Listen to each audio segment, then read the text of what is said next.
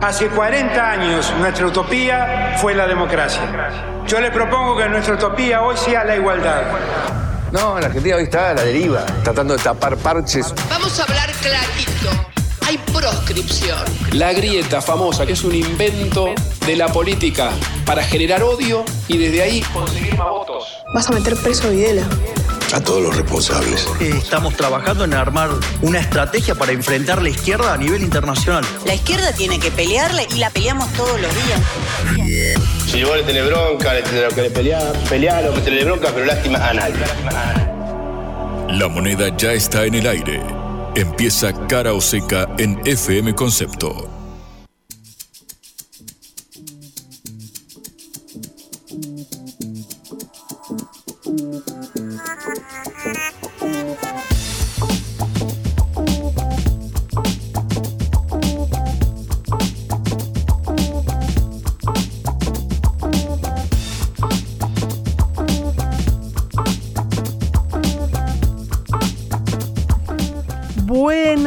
Tardes, hoy pasados por agua en Buenos Aires, en esta nueva edición de Caroseca, en esta difícil hora del regreso. eh, y los saludamos a todos, somos Patricia Lee y Juan Legman. Muy buenas tardes, eh, Patri, de esta producción de la Agencia Internacional de Noticias Sputnik. Como decís, bien eh, lo mencionaste, estamos eh, pasados por agua. Yo te digo, recién me bajé del subte, del subte B, que además estaba, estaba lloviendo dentro de una de las estaciones. Es, es- es bastante típico aquí de la, de la ciudad y del transporte metropolitano. Y pisé una baldosa floja al salir y desde ahí supe que iba a ser una tarde difícil, Patri. Pero no, seriamente vamos a hablar eh, sobre este tema, las inundaciones. Estamos viendo que en el área metropolitana de Buenos Aires, sobre todo en las inmediaciones de la eh, ciudad de La Plata, hay fuertes eh, inundaciones. El temporal ha generado incluso que se desalojaran algunas zonas, se suspendieron las clases. Es realmente grave lo que estamos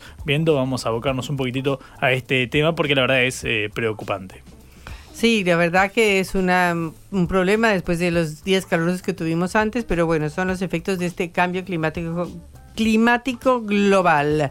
Pero bueno, también vamos a hablar de los cambios políticos globales, ya que en Argentina, mientras que el presidente Alberto Fernández está alistando las valijas para viajar a Sudáfrica a la cumbre del grupo BRICS, el candidato Javier Milei, que va en primero como eh, surgió de las elecciones primarias abiertas obligatorias del 13 de agosto, ya ha dicho que bueno, lo que algunos eh, interpretaron como romper con China, pero sí no hacer más nada con China, por lo menos, y alinearse en el bloque occidental categóricamente. Este va a ser uno de los temas de nuestra conversación de hoy y hablaremos y analizaremos también con un analista la profundidad de las relaciones que tiene China con Argentina, ya que es el segundo socio comercial. Y bueno, esto tiene una incidencia muy importante, ¿no? ¿Qué hace un Estado y qué hace un gobierno? Con la relación con China. La otra gran pregunta, eh, Patri, es qué hace el gobierno de cara a la campaña y sobre todo con la eh, inflación. Ayer en un programa realmente interesante de TN en a dos voces estuvo Milei, estuvo Patricia Burrich y también Sergio Massa, el ministro de Economía y candidato, eh, desmintió aquellos rumores sobre que eh, podría salir de la gestión eh, gubernamental ligada sobre todo a la economía. Obviamente estamos hablando de la devaluación, de las consecuencias de la inflación tras los dichos de algún que otro dirigente de Unión eh, por la Patria sugiriendo esta posibilidad, pero también ya se puso en tono de campaña para ir a buscar el voto que, bueno, considera clave para poder llegar al balotaje, a la segunda vuelta y así tratar de polarizar la elección. En un ratito vamos a desglosar lo que dejó el paso de masa anoche por TN. Y estaremos comentando por último esta importante reunión de los BRICS que será la- el lunes y martes en Sudáfrica y qué papel jugará Argentina, condicionado porque estamos al- en vísperas de un cambio de gobierno. Con todo, Patri. Empezamos nuestro programa. Cara o seca de Sputnik en concepto FM 95.5.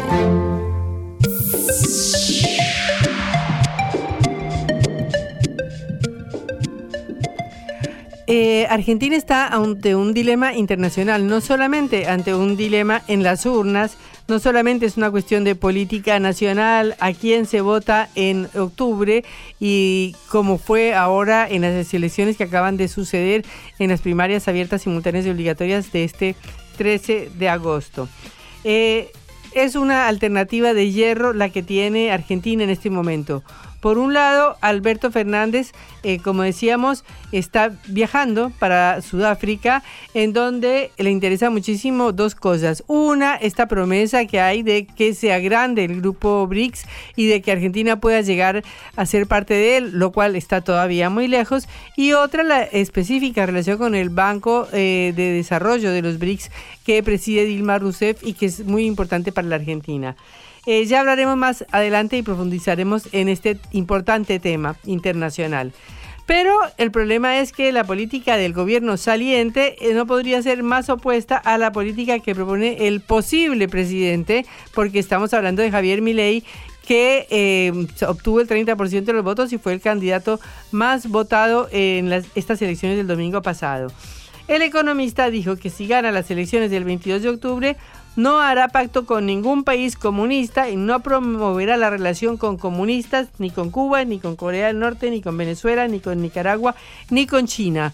En un comentario que pareció sugerir una ruptura de relaciones con China. Eh, no llegó hasta tanto, pero bueno, lo escuchamos.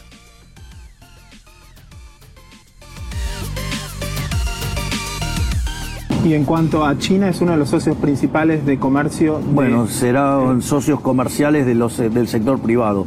Nosotros no hacemos pacto con comunistas. Pero entonces, ¿qué harías? O sea, ¿no cerrarías las relaciones de Argentina con, con China? Yo no promovería la relación con comunistas, ni con Cuba, ni con Venezuela, ni con Corea del Norte, ni con Nicaragua, ni con China. O sea, para Venezuela vas a cambiar la política. Obviamente. Y en cuanto a Brasil, es el socio comercial más importante de Argentina, hablaste duramente de Lula en el pasado. ¿Se pueden acercar? No. ¿Qué significa que no lo pensás si sos presidente? De hecho, de hecho yo creo que hay que eliminar el Mercosur porque es una unión aduanera defectuosa que perjudica a los argentinos de bien. O sea, es en el fondo es un comercio administrado por estados para favorecer empresarios prebendarios.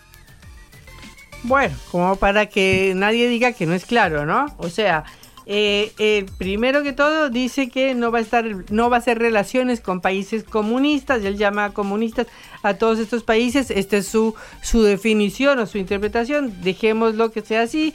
Eh, pero en segundo lugar agrega otras definiciones, como que eh, no solamente que va a cambiar totalmente la política frente a Venezuela, es cosa que ya ha repetido muchísimo durante la campaña, sino que no va a haber ningún acercamiento con Brasil. Eh, y además de eso agrega que va a eliminar o el Mercosur, eliminar o salir del Mercosur. Eh, ya sabemos que, por ejemplo, hay una gran discusión adentro del Mercosur con el presidente uruguayo Luis Lacalle Pou, que quiere hacer un acuerdo eh, de un tratado de libre comercio con China. Bueno, eh, están un poquito complicadas las cosas porque mi ley dice que con China nada, o sea, pero de cualquier manera, los intentos de la calle Pou de hacer un tratado de libre comercio por su propia cuenta con China, más los intentos de Javier Milei eh, o la propuesta que dice que es eliminar el Mercosur o sacar a Argentina del Mercosur, cambiaría completamente la política internacional argentina y la política comercial, lo cual suena muy raro, ¿no? Porque los principales socios comerciales de Argentina son Brasil y China. China tiene 20 eh, mil millones de dólares de comercio con Argentina. De manera que... Eh, llegar a una ruptura del Mercosur o llegar a una ruptura con China son cosas que hay que ver cómo se aplican o cómo se realizan después, pero sí implica, por supuesto, una línea política clarísima. Eh, sobre todo después de que, además de todo, Mireya ha dicho que se va a alinear completamente con Estados Unidos en todo y que además va a trasladar la embajada en Israel de Tel Aviv a Jerusalén para que no quede ninguna duda. De manera que es un bloque de definiciones internacionales que tiene que ver con el posicionamiento de Argentina en el mundo y que es muy importante porque estamos ante una situación mundial que exige una definición política. Ahí está, por un lado, Estados Unidos, la Unión Europea y la OTAN, eh, y por otro lado está el bloque de los BRICS, Brasil, Rusia, India, China y Sudáfrica, de lo cual nos ocuparemos más tarde en el programa, pero que son políticas opuestas, porque los BRICS plantean una política mucho más multilateral, plantean alternativas como por ejemplo hacer comercio en las monedas de los países, como está haciendo Argentina en este momento con Rusia, eh, con China, gracias a los yuanes que le ha prestado China en este swap que existe ahora. Eh, y también se discute la posibilidad de hacer lo mismo con Brasil. De manera que hay una posibilidad política de profundizar una agenda mucho más multilateral que no sea la agenda bipolar o unipolar de un mundo dirigido por Estados Unidos. Y hay otra agenda que es la que está proponiendo ley que es eliminar todo eso. No propiamente los negocios de China, él ha dicho que seguirían siendo negocios privados eh, de Argentina, por ejemplo las represas que se están haciendo en eh, la provincia de eh, Santa Cruz en el sur, en la Patagonia, eh, y otros acuerdos comerciales que hay con el país, pero no los impulsaría como presidente. Esto fue contestado desde China. Eh, porque el, el, vocero de la Cancillería china en una rueda de prensa dijo que sería muy bueno que Milei visitara China y la conociera para que viera y sacara conclusiones sobre la cuestión de la libertad y la seguridad del pueblo chino. de cualquier manera, esto pues todavía no es muy posible ni está en los planes del eh, candidato, pero sí creo, creemos que esto plantea, digamos, una alternativa muy, una disyuntiva muy grande para la Argentina, porque ningún gobierno hasta ahora se ha atrevido a hacer estas definiciones tan categóricas. Ni eh, Mauricio Macri jamás en la vida planteó una ruptura con el Mercosur de ninguna manera, siempre mantuvo las mejores relaciones con Brasil, más aún que en ese momento estaba el gobierno del presidente Jair Bolsonaro. Obviamente ahora está el gobierno del presidente Luis Ignacio Lula da Silva, que para Milei es un comunista eh, y por lo tanto no es una persona de su predilección, no es una persona para hacer acuerdos, pero de cualquier manera hasta ahora había una cierta política de Estado respetada por todos los gobiernos. Mercosur, relaciones con China, segundo socio comercial eh, de la Argentina, se puede discutir si se profundizan más o menos las relaciones comerciales, pero con el segundo socio comercial hay que tener una buena relación, no puede uno patearlo de entrada y decir que posiblemente llegaría hasta la ruptura con, con, ese país. Y lo mismo sucede con Brasil, que no solamente es el primer socio comercial de la Argentina, sino que es nuestro eh, vecino directo, un vecino que, con el cual tenemos un millón de relaciones. No solamente se trata de un tratado comercial en seco, Toda la industria automotriz argentina está absolutamente relacionada con la industria brasileña y así podríamos hablar de muchísimos otros casos y de muchísimos otros temas que nos vinculan y que nos unen con Brasil, un país que es parte de, la patria latinoamericana. De manera que estamos pues ante una posibilidad de que Argentina tenga que optar por dos modelos muy distintos políticamente e internacionalmente hablando y no solamente electoralmente hablando y no solamente para los temas de la política nacional. No sabemos bien, mm, Patricia Bullrich, cómo queda frente a estas definiciones, porque queda un poco desdibujada siempre eh, al respecto de los dichos de Milei, que siempre van mucho más a la, son mucho más radicales que los de ella y por lo tanto siempre ella queda corriendo o detrás de Milei o teniendo que eh, eh, ponerse en el centro y en el papel de centro y jugar un poquito a otra cosa, porque eh, no creo que Patricia Bullrich diga que hay que terminar relaciones con China. Sin embargo, bueno, es claro también el alineamiento político internacional de Patricia Bullrich. Bueno, lo que veremos en estos meses en los cuales hay proselitismo, hay ideas de campaña electoral, hay venta para la televisión, para las redes sociales y para la radio y para los medios y para todo de las propuestas de los candidatos y por lo tanto tienen que publicitar y exagerar también sus posiciones, estaremos en todo caso viendo que la política internacional también mete la cola en la campaña electoral y se posiciona como uno de los temas importantes sobre los cuales los argentinos tendremos que discutir y también definir. Blanco o negro, sí o no. A favor o en contra. Sputnik para la pelota para reflexionar.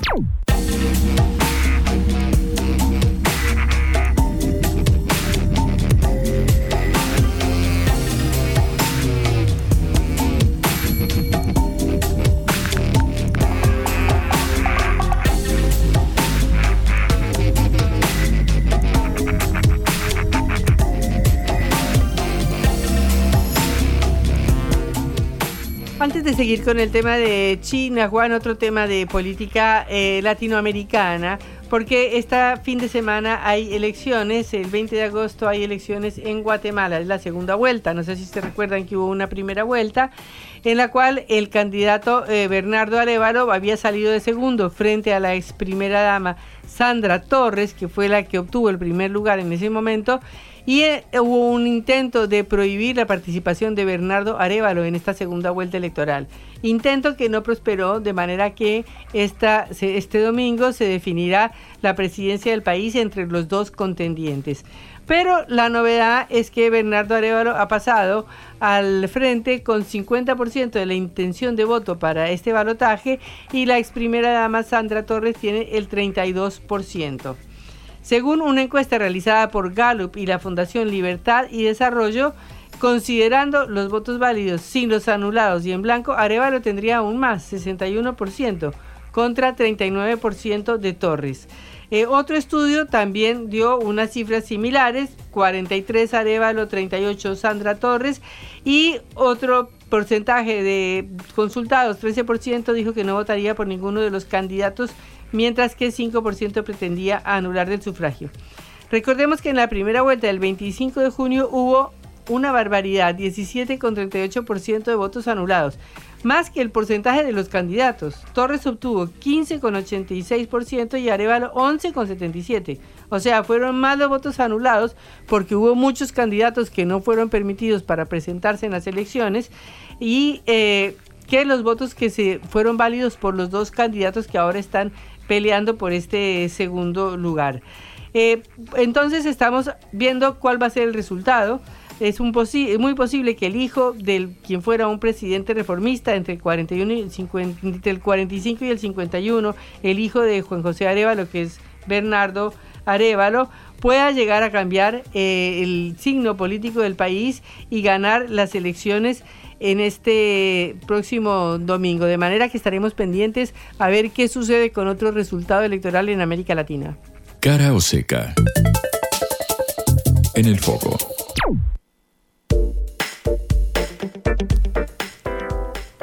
Decíamos antes que eh, la política internacional se ha vuelto local porque tenemos a Milei eh, diciendo que es muy posible, según interpretaron muchos diarios, que rompa relaciones con China. Esto no, no fue tan así ni lo dijo tan así, pero sí dijo que va a dejar la relación con China para los privados, es decir, para que comercien las empresas. Obviamente que Milei no puede decir que se terminen las relaciones comerciales con China que donde va la carne de la Argentina, donde va la soja de la Argentina, donde mandamos un montón de productos y donde el país se levantaría, bueno, en un solo grito si esto sucediera, porque eh, sería un desastre para enormes sectores industriales y agrícolas de la Argentina. Pero de cualquier manera, este este eh, enfoque de mi ley, que es opuesto al actual, eh, plantea una serie de interrogantes, plantea cómo va a ser la relación con China a partir de ahora y cómo va a ser, digamos, los acuerdos que ya Argentina ha firmado con China. Estamos en línea con eh, Sebastián Schultz, sociólogo e investigador de la Universidad de La Plata sobre China. Sebastián, un gusto saludarte, Patricia Lee y Juan Lehmann desde Caro Seca. Hola Patricia, hola Juan, ¿cómo están? Un gusto hablar con ustedes. Bueno, Sebastián, eh, ¿qué opinas sobre estas últimas declaraciones de Milei, que ya, bueno, de alguna manera ya las había adelantado durante la campaña, pero ¿qué consecuencias tienen? ¿Hasta dónde llegan? Bueno, eh, son un poco consecuentes con el sector, digamos, del establishment político y económico que expresa eh, Milei a nivel nacional no son muy distintos, digamos, que una parte que, que, lo que expresa también Mauricio Macri, Patricia Bullrich. Estamos hablando de eh, una estrategia de un sector de Occidente de eh, sostener en términos económicos los negocios que viene haciendo el país con China, digamos que son eh, innegables. China es el primer o uno de los primeros socios comerciales que tiene la Argentina, es un gran comprador de materias primas eh, y de insumos que, son eh, estratégicos para China, también de energía. Eh, y, en ese marco lo que propone mi ley es que los grandes empresarios, los grandes terratenientes, productoras agroalimentarias, los grandes negociados del puerto sigan haciendo negocios con China, pero vetar cualquier tipo de articulación geopolítica con el gigante asiático e inscribir a Argentina en el marco del mundo occidental y, e impulsando incluso un mundo unipolar con Estados Unidos en el centro de la arena internacional. En este marco es que genera, digamos, desde los medios de comunicación una visión completamente sinofóbica, diciendo que en China existe una dictadura y que en China se asesina la disidencia, es decir, se, se instala una visión sumamente negativa con China para generar en la población no solo antichino, sino antimultipolar en general y una adscripción a los valores occidentales y de los Estados Unidos. ¿Hasta dónde puede llegar esta eh, ruptura, digamos, entre comillas? Eh, porque tengo dudas de que se refiera a la relación diplomática, pero ¿hasta dónde puede afectar esto, por ejemplo, los, los negocios que actualmente hay con China? La cuestión de las represas eh, y Néstor Kirchner en la provincia de Santa Cruz, la hipotética cuestión de una posible central nuclear, cosa que siempre ha sido muy difícil, y otros tipos de acuerdos que hay con China en este momento. La, y, la, base que tiene China en Neuquén, que ha sido tan criticada. Claro, creo que eso, que esos acuerdos eh, que, vos mencionabas de cooperación, eh, bueno, están en el centro de la mira de, de, Milei y de todo el bloque, eh, digamos, conservador o neoconservador en Argentina, en el caso de ganar las elecciones, sabiendo que, como lo dijo el propio Milei, las relaciones comerciales, es decir, bueno, la venta de productos a China que hacen grandes empresarios nacionales, eso va a continuar, eso no se va a tocar lo que sí se va a tocar son los acuerdos estratégicos y cualquier tipo de artística con el gigante asiático. O sea, cualquier inversión de China que genere desarrollo nacional es algo de lo que se va a cortar y se van a priorizar un nuevo tipo de relaciones carnales, como lo decía Carlos Menem en su momento, nuevo tipo de relaciones carnales con los Estados Unidos. En ese marco no hay posibilidad de ningún tipo de inversión china en materia energética, eh, y eso incluye la central nuclear, pero también incluye las represas, no hay ningún tipo de articulación con China en materia científico-tecnológica y aeroespacial, eh, eso incluye la, la, base logística que China tiene en Neuquén de, observación del espacio lejano. Eh, lo mismo también de otras, eh, otros acuerdos, como por ejemplo lo que tiene que ver con eh, el swap de divisas, digamos, que le permite hoy a Argentina sostener su débil situación macroeconómica, de poder negociar en otro tipo de condiciones con el Fondo Monetario Internacional. Eso es algo que, bueno, en vistas al proyecto que expresa mi ley, eh, es algo que, se va a cortar con China, lo que, bueno, generaría un alineamiento y un sometimiento total a las directrices de los Estados Unidos. Sebastián, eh, buenas tardes. Juan Leman te saluda. Vos recién mencionabas el capítulo de, los swaps que obviamente en este, en este momento revisten un carácter fundamental porque, bueno, básicamente fueron los que posibilitaron robustecer en algo mínimo las reservas para lograr, por ejemplo, pagarle al, propio eh, fondo. ¿Crees que hay, habría margen para, para prescindir de, este, de, este, de estos acuerdos con, con China en caso de que, por ejemplo, se impusiera la la alternativa de Milei, algo que es bastante probable en este momento. Bueno, es que lo que acá estamos discutiendo no, no solo tiene que ver con aristas o dimensiones económicas, digamos, estamos hablando de eh, hoy dos proyectos políticos antagónicos y enfrentados y en donde la variable política, geopolítica, eh, influye tanto como la económica. Entonces uno, desde la lógica, eh, pensaría que en un mundo que tiende hacia la desdolarización, eh, y en donde cada vez Estados Unidos usa el dólar como un arma eh, geopolítica a nivel internacional para lograr el sometimiento de los países, eh, bueno, Argentina pueda eh, tender a, construir ese escenario internacional eh, que desanda una situación de unipolaridad en materia económica que mucho daño le ha hecho al sistema internacional.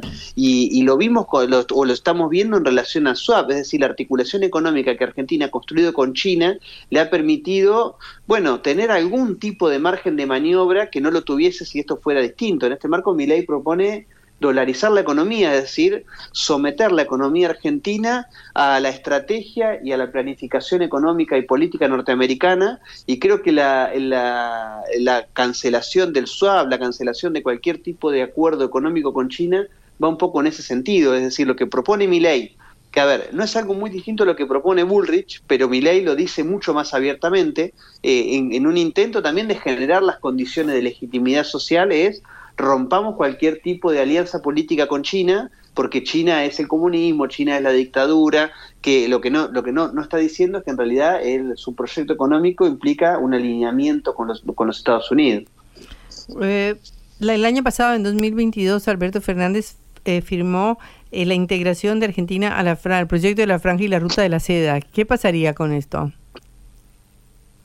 Bueno, eh, en, el memorándum de, entendimiento, digamos, de la firma de, la, o la adhesión de Argentina a la iniciativa de la Franja y la Ruta, se establece un plazo de tres años de, la adhesión al país, eh, automáticamente renovable a tres años más, a, no ser que, las, que alguna de las partes diga lo contrario. Digamos, la, la adhesión de Argentina a la iniciativa de la Franja y la Ruta seguramente le permite a Argentina fortalecer incluso su relación con China en materia comercial. Y en ese marco, bueno, eh, a ver, eh, es difícil que cualquier candidato que gane las elecciones tome una decisión inmediatamente de retirarse, pero, eh, a ver, no es imposible teniendo en cuenta, por ejemplo, el caso de Italia, cuando hoy Meloni está planteando la, presidenta italiana y, el, digamos, el, el, sector político romper este memorándum. No es algo que se pueda hacer de un día para el otro en términos legales, pero bueno, digamos, estamos hablando de sectores económicos y políticos muy críticos de la iniciativa de la Franja y la Ruta, no en tanto eh, estrategia comercial, sino, bueno, eh, pertenecer a la iniciativa de la Franja y la Ruta implica respaldar un nuevo o por lo menos un tipo distinto de relaciones internacionales al planteado por los Estados Unidos. Estamos hablando con Sebastián Schulz, eh, sociólogo e investigador especializado en las relaciones entre China y Argentina a partir de los dichos de Javier eh, Milei. Em, Sebastián, eh, ¿vos le, calificarías como política de Estado el avance y el fortalecimiento de las relaciones con China en estos últimos años? Es decir, ¿está en juego algo más que simplemente el vínculo con, con un país importante o está en juego quizás una matriz estructural de lo que están siendo los vínculos comerciales a nivel global de, la Argentina? Digo en base a la experiencia de este gobierno, pero también del de Mauricio Macri, lo que estamos viendo en los últimos años en materia de inversiones estratégicas, por ejemplo. Bueno, sí, es que, a ver, es una política de Estado ¿En qué sentido? En que hoy China se ha instalado como uno de, los países, eh, por lo menos en términos económicos, más importantes a nivel global, y eso es indisimulable. En ese marco, eh, a ver, China no solo uno, es, es, uno de los principales socios comerciales de Argentina, en el sentido que es uno de los principales compradores de productos argentinos y eh, también uno de los principales mercados que Argentina va a buscar. Digamos, China es uno de los socios principales eh, de comerciales de los Estados Unidos, de gran parte de Europa, eh, de gran parte del mundo. Hoy la situación geopolítica y geoeconómica ha cambiado a lo que era hace 50 años, en donde Estados Unidos tenía una primacía eh, eh, prácticamente eh, única que nadie le disputaba, salvo algunos países europeos. Hoy la situación de China es distinta y eso ha cambiado no solo con el gobierno actual, sino que es algo que se viene consolidando desde 2001 por lo menos para acá, con el ingreso de China a la Organización Mundial del Comercio, creció muchísimo durante los primeros, donde del gobierno de Néstor Kirchner, en donde se firmó la con China, Luego con Cristina Kirchner se, firmó la Asociación Estratégica Integral eh, y esto no mermó durante el gobierno de Mauricio Macri. Sí hay que decir que durante el gobierno de Macri la relación con China sufrió algunas modificaciones eh, que parecidas a las que propone hoy Javier Mirey, de decir, bueno, eh, continúo y profundizo las relaciones comerciales, pero paralizo otro tipo de obras e inversiones estratégicas, digamos, bueno, la paralización de la central nuclear, de las represas hidroeléctricas en el sur y de otras eh, otros acuerdos que, se habían conseguido durante el gobierno de Cristina Kirchner, muchos de esos se frenaron con Macri, no así la relación comercial que creció eh, muchísimo. En ese marco hay una, una, relación cada vez más fuerte con China, con Argentina, como con el resto del mundo. En ese marco, plantear que se va a cortar todo tipo de, todo tipo de vínculo con la República Popular China, eh, bueno, eh, poco difícil, digamos, de situación de Argentina, por la situación del mundo en general. Claro. Bueno, Sebastián, muchísimas gracias por esta comunicación con Cara Oseca. Hasta luego. Hasta luego, gracias a ustedes. Era Sebastián Schultz, eh, sociólogo e investigador sobre China en la Universidad Nacional de La Plata. Cara Oseca en Concepto FM 95.5. ¿Se queda o se va? Ay, Patri, si tan solo supiéramos responderlo, parece, todo indica que se queda. Hablamos de el candidato de eh, Unión por la Patria presidente, el ministro de Economía Sergio Massa, de quien empezaron a circular eh, rumores por eh, los cambios en básicamente en la dinámica inflacionaria a partir de la devaluación del lunes. Lo contábamos ayer en este espacio. Rumores que indicaban que estaba la posibilidad de que el ministro dejara su cargo para abocarse a la campaña. Lo había dicho el propio diputado diputado nacional Eduardo Valdés, de un hombre muy cercano a Cristina Fernández de Kirchner, pero que tiene buen diálogo con todas las tribus del ex Frente de Todos de Unión por la Patria. Bueno, finalmente Sergio Massa, ayer en una entrevista en TN, en el programa A Dos Voces, dijo lo siguiente. Están con que si la tormenta conviene quedarse en el ministerio mientras uno es candidato, yo cuando estoy al frente en la tormenta agarro el timón y no lo suelto. Así Se queda hasta el 10 de diciembre. Yo, sí, no solamente eso, yo creo que lo peor que podría ser una coincidencia con mi ley le haría mucho daño a la estabilidad económica argentina.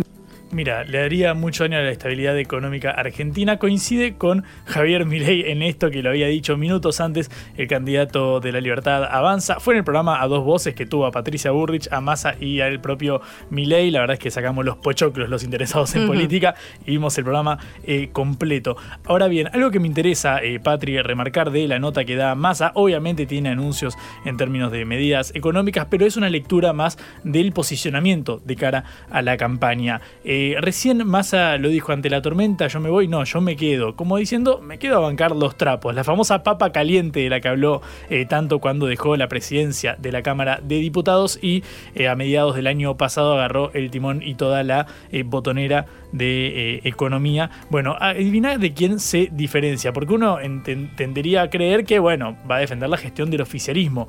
Y no, escucha cómo, de, cómo habla de quien fuera ministro de este gobierno durante dos años y medio. Además de la dificultad del acuerdo original, eh, tenemos una renegociación en el medio de un ministro que se fue o que huyó y... un ministro del gobierno actual, ¿no? Sí, sí, que huyó de un día para el otro y que generó una crisis que hizo que yo dejara de ser presidente de la Cámara de Diputados y me pusiera al frente en el medio de esa tormenta. Tenemos una tormenta que la tenemos que administrar. y con un pésimo gobierno, ¿no? De Alberto Fernández.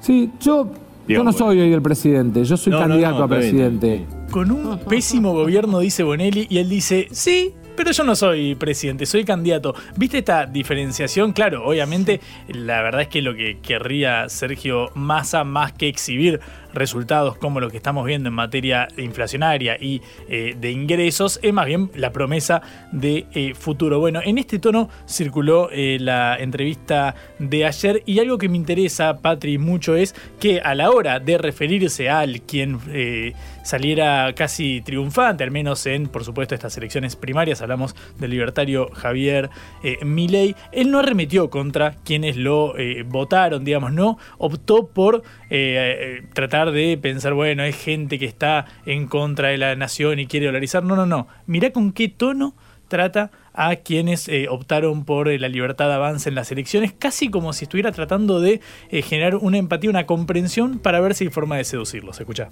Me parece que es la expresión de 7 millones de argentinos que de alguna manera las dos coaliciones mayoritarias lo que nos dijeron es que estaban enojados y que tienen motivos, tienen la sensación de que venimos de muchos años de frustración, de fracaso, de alguna manera con dificultades que se van como reapareciendo y eso genera que la gente exprese su enojo en la primaria lo ve como una expresión del enojo, como comprendiendo el, voto, diciendo es cierto, este gobierno quizás no dio de sus resultados y por eso están desencantados. Va en línea con el tono que utilizó hoy la eh, portavoz presidencial Gabriela Cerruti, que volvió a las conferencias de prensa y básicamente dijo eso, el gobierno tomó nota del mensaje de las urnas, casi como poniendo eh, por encima la posibilidad de revertir este resultado. Refiriéndose a Javier Milei, eh, hay que remarcar esto, porque ahora, claro, la estrategia que asumen muchos analistas que va a adoptar Unión por la Patria va a intentar ser polarizar con Javier Milei para lograr ingresar a la segunda vuelta del balotaje. Y por eso lo que dice es que Milei y Bullrich básicamente son lo mismo. ¿Para usted Milei y Bullrich son lo mismo? Y claramente están planteando lo mismo, entiendo que tienen votos solapados, Milei lo dice bien cuando dice el votante de Rodríguez Larreta es un votante más de centro, más cercano al radicalismo. Yo no me imagino un radical avalando el arancelamiento universitario. Cuando Milei dice que Bullrich es la quinta marca de él o algo así, que fue una frase que leí ayer o antes de ayer que me pareció simpática, lo que entiendo es que dos candidatos que expresan el mismo electorado y las mismas ideas, ¿sí? Lo que tienen es a uno que ganó y a otro que perdió y que sacó la mitad, porque Milei sacó 30 y Bullrich sacó 15. Y es muy difícil volver de la idea del todo nada a un poquito y un poquito, porque ahora que va a decir Bullrich para hablar y moderarse un poquito y un poquito en lugar de todo nada. Bueno, ahí está claro ese ninguneo a Burrich. Recordamos eh, lo que está haciendo más es citar una entrevista que Javier Milei dio con Alejandro Fantino en el medio Neura, donde básicamente decía Burrich es la segunda marca de lo que digo yo, digamos. Yo, la verdad es que quien lo expresa concisamente soy yo. Ella se ha alconizado, ha radicalizado su discurso al ver que yo estaba creciendo en las encuestas. Y es interesante lo que remarca sobre el voto de los radicales. Eh, por ejemplo, ¿qué radical estaría a favor de arancelar la universidad eh, pública bandera de la, de la UCR. Bueno, ahí puede estar apelando a votos que quizás fueron, por ejemplo, a Horacio Rodríguez Larreta, el jefe de gobierno porteño, que cosechó el 11% de los eh, sufragios y bueno, por eso perdió la interna con Burrich. Es interesante porque ya se está delineando algo que los más perspicaces identificaron el mismo domingo a la noche, que es más a ir a intentar a pescar a ese balde.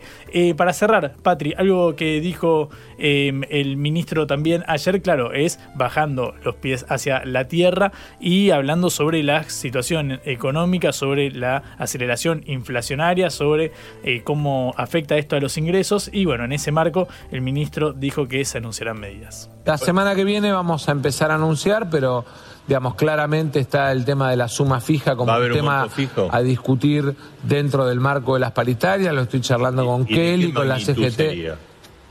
Eso la semana que viene. ¿Para todos los trabajadores? Va a haber suma fija, va a haber eh, un esfuerzo además adicional con el tema asignaciones familiares. Eh, vamos además a reforzar a UH. Vamos a mirar cómo es el impacto en la canasta de jubilados. Mañana tenemos una enorme discusión alrededor del tema medicamentos. Lo que la gente tiene que saber es que sabemos lo que le pasa. Bueno, esto, este anuncio llega dos días después de la devaluación. Es cierto, hay quienes critican al gobierno por decir, che, hubieses anunciado todo el paquete antes, como un plan eh, integral. Lo cierto es que, bueno, cuando dice AUH, obviamente se refiere a la asignación universal eh, por hijo. Menciona la suma fija, que no sé si recordás, Patrick, había que, eh, creado cierta discusión porque, claro, los gremios estaban en contra de la suma fija para no deslegitimar la lucha por la paritaria. Efectivamente, la negociación sectorial. también, bueno, finalmente, más anticipó esto, las conoceremos en estas horas. Lo cierto es que ayer pasó por la televisión, dio una entrevista, la primera después de todas las medidas instrumentadas, después del eh, resultado de Unión eh, por la Patria, y es muy interesante para ver cómo se perfila la campaña del oficialismo de acá al 22 de octubre. La vuelta al mundo en la vuelta a casa.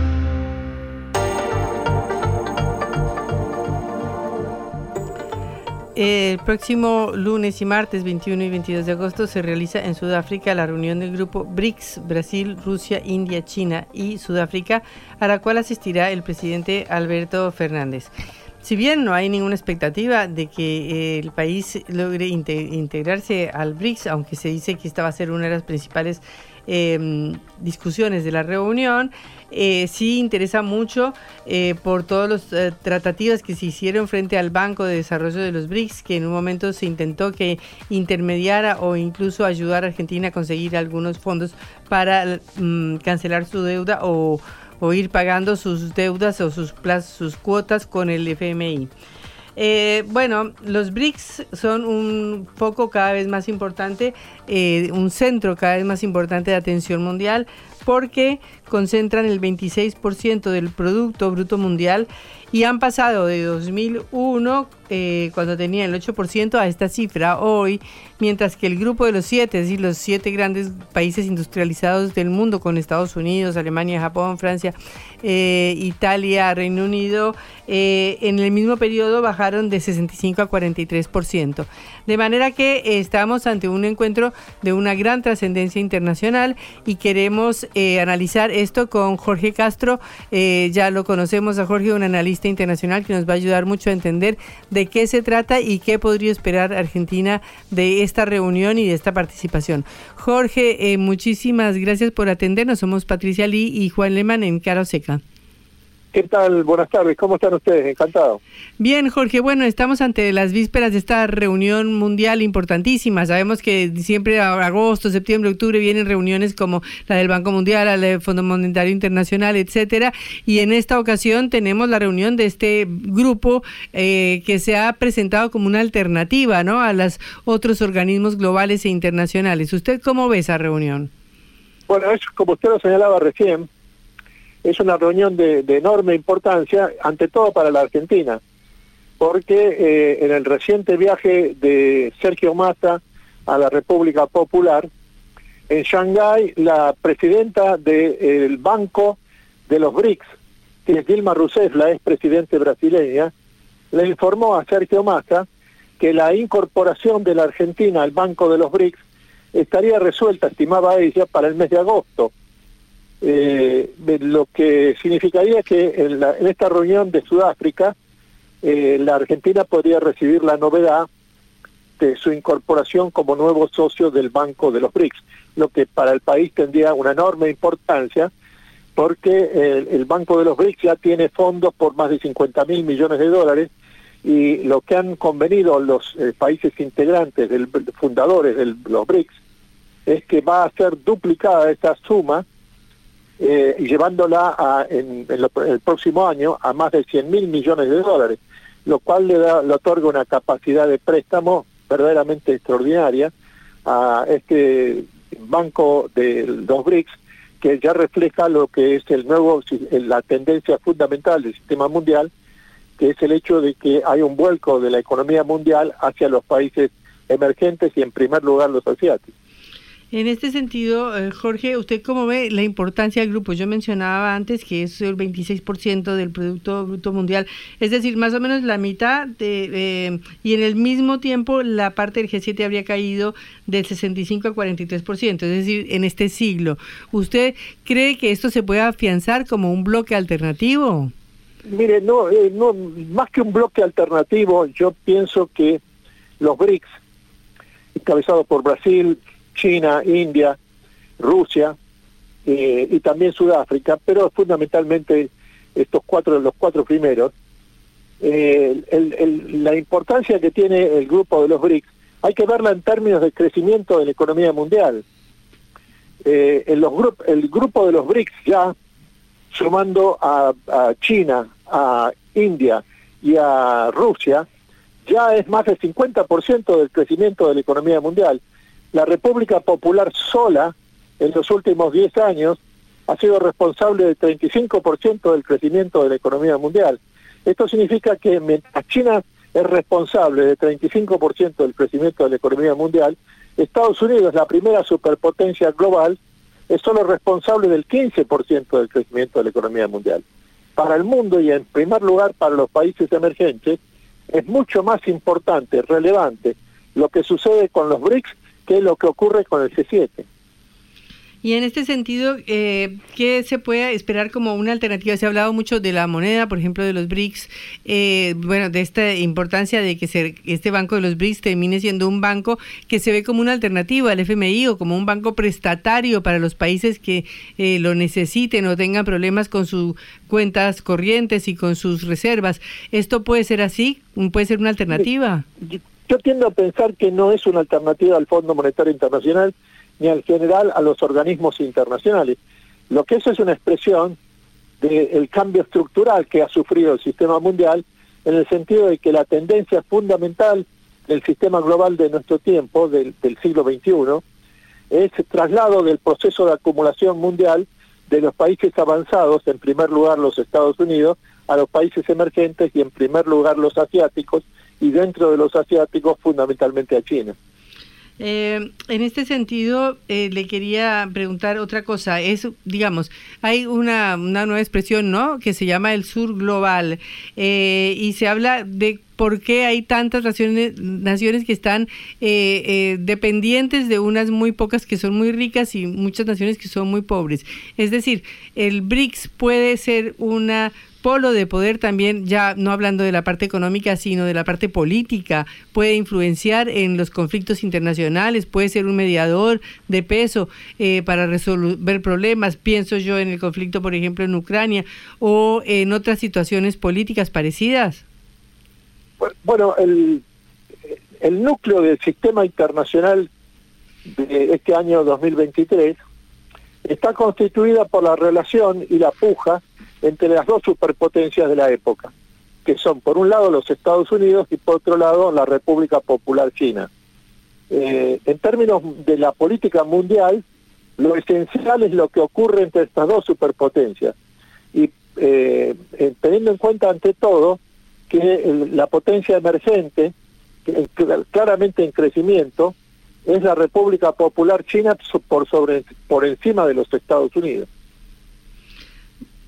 En relación con Argentina, ya hemos hablado de lo que dijo Milei, Javier Milei, el candidato de la Libertad Avanza, ayer, en el sentido que se interpretó como que se romperían relaciones con China, eh, si bien no lo dijo textualmente, pero dijo que se iba a limitar solamente al comercio con China. Eh, ¿Usted cómo ve estos cambios, eh, digamos, eh, un poco, bueno, muy rápidos, ¿no? De los, de los gobiernos argentinos, que se pase de un gobierno que ha ingresado a la, al foro y la ruta de la seda, que ha establecido esta relación con China, que ha buscado hacer este swap, que ha servido tanto para la Argentina, a de pronto un gobierno que diga que va a romper con todo eso. Mire, yo creo que no hay política internacional por afuera de las realidades. Eh, para la Argentina hay los dos países fundamentales en términos de inserción internacional, que son, eh, esto es el, camino de doble vía por el que transcurre el comercio y las inversiones del país y de la región, son por un lado Brasil y en segundo lugar la República Popular China.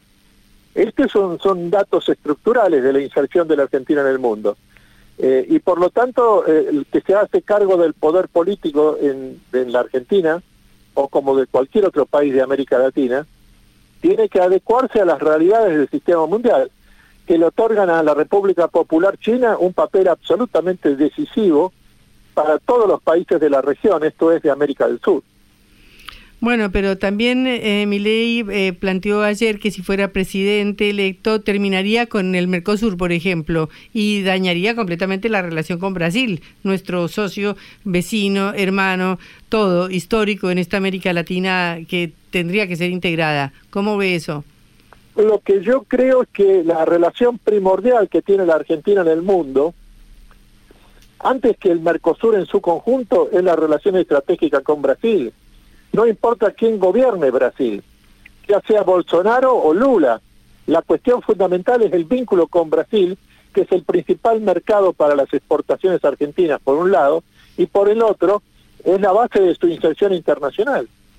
Esto sucede también con en el caso eh, probable de que el próximo presidente de la Argentina sea, eh, sea eh, Milei.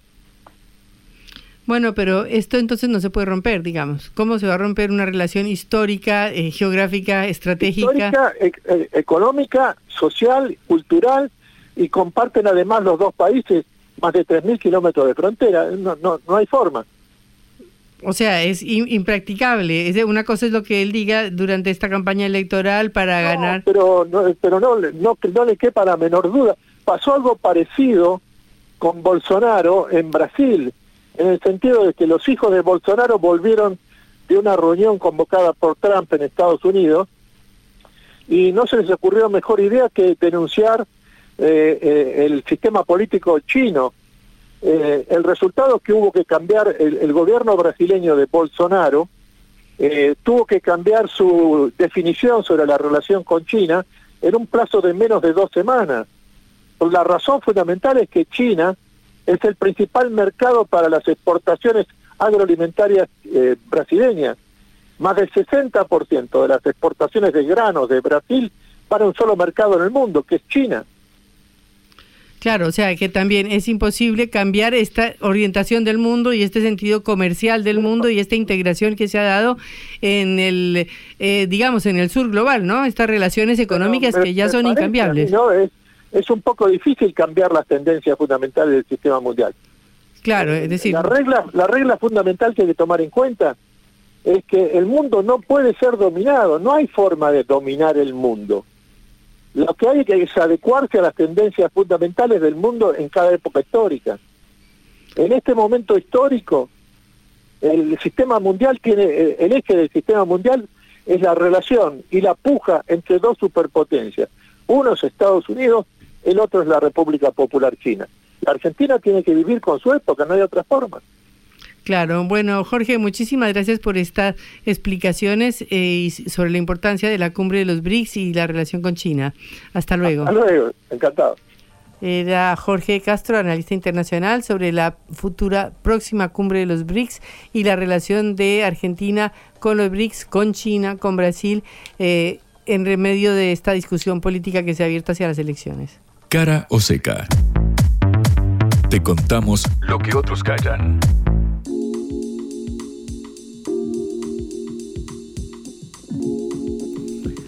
Diluvia en Buenos Aires. Sí, Patri, hay un temporal que se ha desatado en el suelo eh, bonaerense, sobre todo en el área metropolitana de Buenos Aires, el AMBA, como aprendimos a decirle en la eh, pandemia y la eh, cuarentena, porque, claro, se trata de las precipitaciones que fueron récord en los últimos 60 años de, en la ciudad de La Plata. por ejemplo, se registraron, recordamos, hace 10 años tuvimos las trágicas inundaciones, de la ciudad, de la capital de la provincia de, de Buenos Aires. Bueno, en 2013 lo recordarán eh, los, platenses. Eh, bueno, lo cierto es que desde el municipio elevaron a la alerta eh, naranja porque, claro, las lluvias fueron récord en 60 años según, bueno, obviamente en el breve lapso de tiempo en el que se sucedieron, recordamos, comenzaron hacia el mediodía, la tarde del de, el país. Bueno, lo cierto es que escuelas, jardines de infantes tuvieron que ser evacuados, no se realizaron clases en algunas zonas del municipio de la ciudad. Esto no se limitó, obviamente, a eh, la capital de la provincia de Buenos Aires, porque también en eh, Aeroparque eh, y en el Aeropuerto Internacional de Ceiza hubo hay demoras en los vuelos. Son 110 los vuelos que están afectados en este momento, 93 demorados, 27 fueron cancelados y 7 desviados a aeropuertos alternativos. Claro, las afectaciones son básicamente por la, el efecto sobre la actividad eléctrica 入ってるが de los aeropuertos. Es realmente muy impactante el temporal. Si alguno ha visto los canales de televisión, las redes en estos eh, momentos, la verdad es que es muy fuerte. Recordamos, son récord para el mes de agosto. Eh, es eh, importante remarcar eso porque hace dos días teníamos 25 grados en Buenos Aires y ahora tenemos un temporal que tampoco es típico para esta época del año. Lo cierto es que es para preocuparse, obviamente cuidarse, sobre todo si estás en estas áreas afectadas con las calles anegadas y todos los problemas que ya eh, conocemos, pero también para pensar un poco en lo que sucede con el cambio eh, climático, porque no es normal que estas magnitudes sucedan a esta altura de agosto. Bueno, ya nos empapamos hoy bastante por la calle, casi no se puede tomar el subterráneo porque estaba inundado algunas estaciones. Mira, yo mira, puedo acreditar que en la estación Medrano del Sur sí, yo iba a ir y no me la quise tomar por eso. Eh, había que usar paraguas, Patri, básicamente. Exactamente. Bueno, eh, para cerrar, tenemos algunas pequeñas informaciones que también son importantes para nuestro país, son internacionales, pero tienen su trascendencia. Por ejemplo, en España, donde recordemos que hubo elecciones el 23 de julio y donde eh, quedó por encima el Partido Popular, pero no lograba absolutamente la mayoría para hacer un acuerdo con el otro partido de derecha llamado Vox y lograr gobernar. Ahora parece ser que hoy el presidente del gobierno español, Pedro Sánchez, del Partido Socialista Obrero Español, logró acuerdos sobre todo con los movimientos autonómicos de las distintas eh, provincias o regiones de España para eh, acordar la mesa del Parlamento. Esto abre alguna expectativa de que se pueda llegar a formar nuevamente un gobierno alrededor del PSOE. Lo tiene que definir obviamente el rey Felipe VI, que en los próximos días, creo, tendrá que decidir a quién ofrece formar gobierno. Si le ofrece a Pedro Sánchez o le ofrece a Núñez Feijó, que es el dirigente del Partido Popular y que fue el más votado, pero no quiere decir que el más votado implique que puede hacer gobierno porque está logrando Pedro Sánchez conseguir el acuerdo de los partidos nacionalistas catalán, vasco y gallego eh, y para eso les ha garantizado promover una cosa muy importante para todos estos partidos que es una reivindicación nacionalista, que es el uso de las lenguas catalana, vasca y gallega en las instituciones de la Unión Europea. El mandatario dijo, España habla en castellano, pero también habla en catalán, en euskera y en gallego y vamos a impulsar su uso en las instituciones comunitarias con un compromiso que voy a desplegar ahora que eh, eh, España está en la presidencia de la Unión Europea. De manera que este acuerdo podría destrabar la situación y evitar la llegada quizás a unas nuevas elecciones si esto no funcionara y no lograra el PSOE formar gobierno y no lo lograra tampoco el Partido Popular. Eh, pero bueno, vamos a ver qué sucede estos días. Eh, cortita, Patri, lo desplegaremos más eh, adelante, lo ampliaremos. El 63% de los hogares de los inquilinos está endeudado. Un informe de investigadores del Instituto de Geografía de la Universidad de Buenos Aires, también del CONICET, de la Escuela IDAES, de la Universidad eh, de San Martín, llevó a cabo este relevamiento hacia fines del año pasado. Esto es lo más interesante que sucedió hace casi un año y ya puede quedar viejo este valor. Lo cierto es que, obviamente, por las complicaciones de la economía, bueno, los cierto es que más del 60% de los eh, inquilinos del, eh, área, de, perdón, del, área metropolitana de Buenos Aires tienen alguna deuda, sobre todo con particulares, amigos, familiares, que te bancan para pagar el alquiler. Sobre esto, el miércoles que viene, Juntos por el Cambio está intentando eh, que en la sesión se trate cambios en la normativa de la ley de alquileres. Recordamos brevemente solo dos puntos. Primero, hasta ahora, hasta este momento, se actualiza una vez por año el monto que se paga. Es la única actualización anual siguiendo eh, la inflación y también la evolución de los ingresos. Y el contrato dura tres años. Bueno, se especula con que va a intentar disminuirse tanto el plazo de, de duración del contrato de estos tres años como el ritmo de eh, actualización del pago. Claro, porque si bien para un inquilino puede ser muy favorable, el problema es que el propietario está sufriendo un perjuicio económico bastante importante. Claro, para quienes entramos en la ley y me meto en ese grupo, es eh, más favorable porque le estamos ganando a la inflación, si querés llamarlo así. La consecuencia es que no hay, eh, eh, no hay nada para alquilar. No estás, claro, básicamente no hay oferta, hay muchos contratos en informalidad en dólares, abusivos para los piden dólares. Sobre todo, claro, efectivamente, con tasas de renovación que uno no sabe, así que es realmente angustiante la situación para todos. habitacional. Y sobre todo para los inquilinos. Sí, obviamente que es la población el dueño es el dueño, obviamente. es a quien más hay que proteger en este Exactamente. Bueno, nos vamos. Recuerden que nos pueden escuchar otra vez por sputniknews.lat y esperamos eh, llegar a mañana, el último día de la semana. Esperamos que pare el temporal, que nos sequemos todos un poquito y que termine el fin de semana con un clima mejor. Con paraguas en mano nos despedimos hasta mañana. Patricia Lee, Celeste Vázquez en la operación, Augusto Macías en la producción de este envío. Y Juan Lehmann acompañándonos. Vamos a hablar clarito. La guerra contra las drogas ha fracasado. Se ha producido un genocidio en mi continente. Tenemos nosotros que plantar una sola voz, y que América Latina, el Caribe, le diga a los Estados Unidos de Norteamérica, no más golpismo. Y se aplica lo que decía Tolstoy, un gobierno que no procura la justicia no es más que una banda de malhechores. Qué cosa rara que diga gracias a la vida a pesar del dolor, porque mi hija dio la vida sabiendo que había que cambiar. La vi ahí que, brillaba, que sobresaltaba en ese estadio hermoso y no lo pensé y, y la fui a besar. La vida está llena de tropezones y de fracasos, pero es hermosa. Cara seca